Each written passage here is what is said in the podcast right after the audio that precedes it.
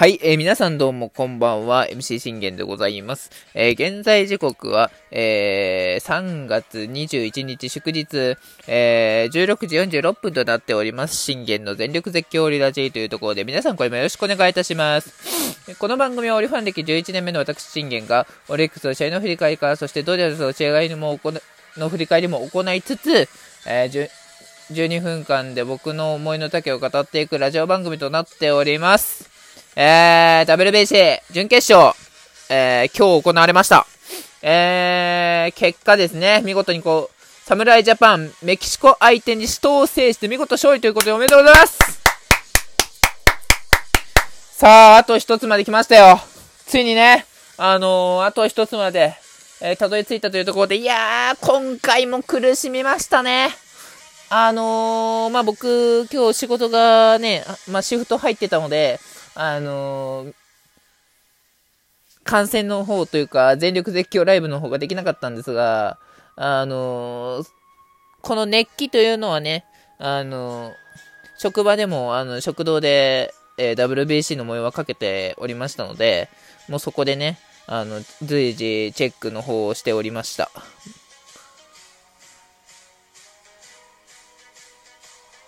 まあ僕も、は、あほ、ほとんどこう、午前はね、え入浴会場の方に、あのー、ちょっとね、人数の、あの、調、調整が足りないということで、そちらの方にね、あの、入っておりましたということで、いやー、もう、なんて言うんでしょうね。あの朝はね、あの、フォックス先生枠にも入り、ね、あの応援できない分、僕の代わりに応援をよろしくお願いしますとね、あの、彼にも伝えまして、え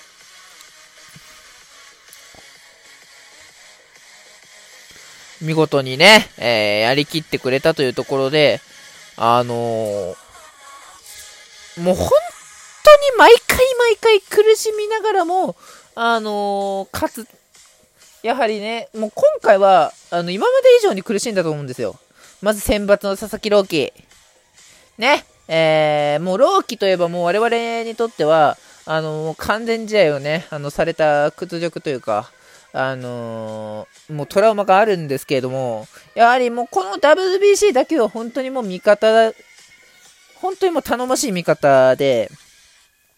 まだあの、現状、防御率0.00というところで、あのー、素晴らしいピッチングをね、してくれたというところでございます。はい。いや、まあ、本当にこう、いろいろね、あのー、ありましたが、まあ僕も、あのー、この後ね、ちょっとあの、自枠開いて、えー、このね、メキシコ戦の模様を、あの、アマプラの方でね、ちょっと振り返り配信の方しようかなと思っておりますので、まあ、後ほど皆さんお楽しみにということで。さあ、まあ、えー、伝えていくんですが、まあ、佐々木朗希ね、えー、初回は本当にアロザレーナ、ベルドゥーゴ、メネセスという、もう本当、ね、あの、今回は、もうメキシコも、あの、ほぼ全員、30人全員メジャーリーガーということで、あのー、まあ、非常にこう、苦しみましたよね。まあ、ローキもね、アロザレーナ、ベルドゥーゴ、ベネセスと見事に三者凡退でね、あのー、いきなりここでね、あのー、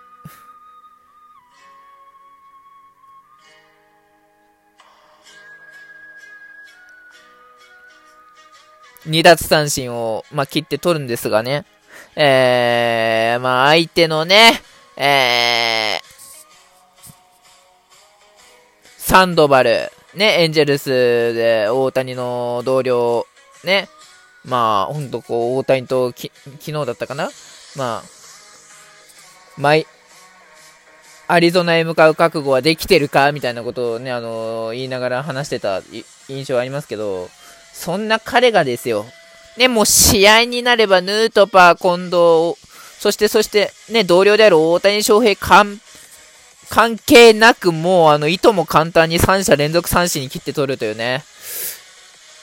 いや、もう、WBC でまさかここまでね、あのされるとはというか、もうそもそもサンドバルだったらなんとか勝てるんじゃないかって僕的に思ったんです。まあ初回ね、まあサンドバル、まあエンゼルスでいつもね、6失点くらいしてる印象あるから、まあ大丈夫だろうと思ったら、もう、そんなこと関係なく、もう、ヌートバー、近藤、大谷翔平と、あの、ワン、ツー、スリーともう三振で切って取るというね。いやー、もう覚醒しとるやんけ、と、あの、思いましたね。うん。そして、ローキもローキでね、2回、ちょっとこう、まあ、初回はパーフェクトにね、あの、切って取ったんですけど、ね、4番テレスをショートゴロにした後、ね、5番パレですから、これレフトへのヒットを許すんですが、ね、ウリアスへもこれ、ピッチャーへのこれ内野安打許すんですが、見事これトレホでね、ダブルプレイを取れたっていうのは本当大きかったなと思うんですよ。ここで、まあ、あの、ゴロでも、あの、1点入れられてたと思うので、そういう部分としては本当に、あの、ダブルプレイは取れたのは大きいなと思いました。ね、そしてこれ3回まではね、お互いに点を許さない状況というところで4回のこのスリーラン痛かったですね、ウリアスにね。あのー、まあ、ベルドゥーゴ、メネセスとこれレフトフライ、これで2アウト取ってた状況で、まあ、ここでテレスですよね。あのー、ピッチャー強襲の、あのー、レフトへのヒット。まあ、これがやはり痛かったなっていうところですよね。うん。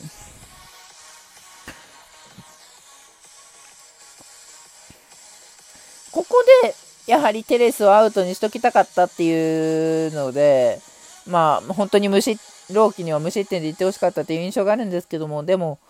でもね、こう、3失点取られても、しっかりと、またこれ、トレホをね、ショートゴロに切って取るというところで、もう苦しみながらも、えー、投げ切ってくれたというところでございますよ。うん。でもなかなかね、打線陣がね、これ苦しみましたね。ヌートッパーがまあアウトになるんですが、これ近藤がライトへのヒットで出塁するんですが、これ大谷がセンターライナーでツーアウト。正隆君がこれレフトへのヒットで出塁して、もなお、村上がこれ見逃し三振とかね、えー、なかなかこう状況が作れない中で、2番手吉信が、えー、うちのラスボスである、絶対エース吉信君がね、あの、登板しました。えー、5回から、えー、見事にこうね、4者凡退に切って取り、そして6回ですよね。もうあの、記憶に新しいこの6回。いやー、なかなかこうね、ほんと取れなか、取れない状況が続いていく中で、こう、吉信もあの、本当に、うまくね、頑張ってくれたというところで、あの、粘りのピッチングを見せてくれましたし、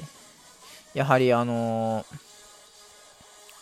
フォアボールを出しながらも、しっかりと無失点に切って取れたのは大きかったと思うので、まあ、最悪ここで2失点許したとしても、もうあと打線陣がなんとかしてくれるだろうっていうところだったんですけど、まあ、なるべくこの3点っていうのからは、あの、離れておきたい、離れたくはないよなっていうところで、7回ですよね。もう本当ね、もう侍ジャパンもあの、もう自分ももう諦めてかけてたね、諦めかけてたというか、僕はその状況を見てないんですけど、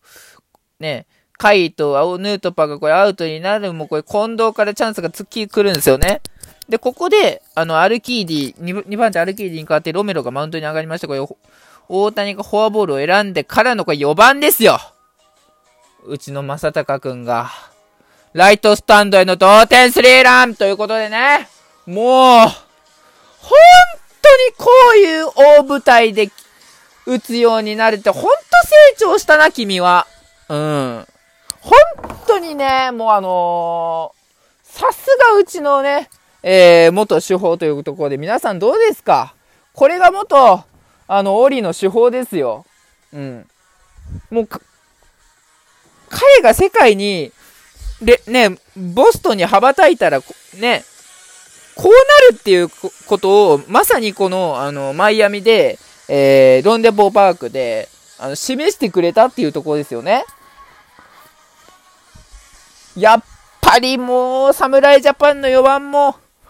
やっぱ正隆くんだわーと、もう改めてね、あの、身にね、しみるというかね。うん。前の時もそうでしたけど、やはり4番は正隆くんの方が僕はずっといいなと思ってたんです。で、なおかつね、村上は、あのー、まあ、5番あたりの方で打った方が、やっぱチャンスは来るんじゃないかってずっと思ってたんですけどね。でもこういう大舞台で、あの、一発打てる、もうほんと長期心できる男が、あの、吉田正尚という男なんでね。あの、僕は、あのー、彼のデビュー時からもう見てきましたから、こういう大舞台で、あのー、やり遂げるね、男なので、ぜひね、決勝でも彼にね、えー、皆さん期待をね、あの、よろしくお願いいたします。あの彼を信じてあげてください。はい。僕も明日は仕事です で、しかしこれ8回ね、あの、タイムリーツーベースでこれで5点入れられてしまうんですが、9回劇的でしたね。大勢が見事にこう、ね、吉信がこう、まあ、2失点取られて5点という、まあ、このままいけば吉信負け投手になってしまうのかというところで、大谷がツーベースを放ち、正隆くんがフォアボール選び、そして5番村上様が、えー、センタータイムリーツーベースで見事にサヨナラということでね。いやー、もう劇的なね。そしてもうあの、今までのあの、歴代のメキシコよりも、ほんと、メキシコよりも、この強さですよね。やはり、あのー、全員メジャーリーガーを敵っていうのは、本当もうこの強さになるので、明日の、あのー、アメリカ戦はもう、これ以上の死闘になることは間違いないと思います。はい。だから明日ね、選抜今永がどれだけ、えー、高騰し、そして村上様はね、必ず明日絶対に一発打ちます。なぜなら東京ドームでも決勝、東京オリンピックでも決勝で打ったからですというところで皆さん決勝に期待しましょう。バイバイ。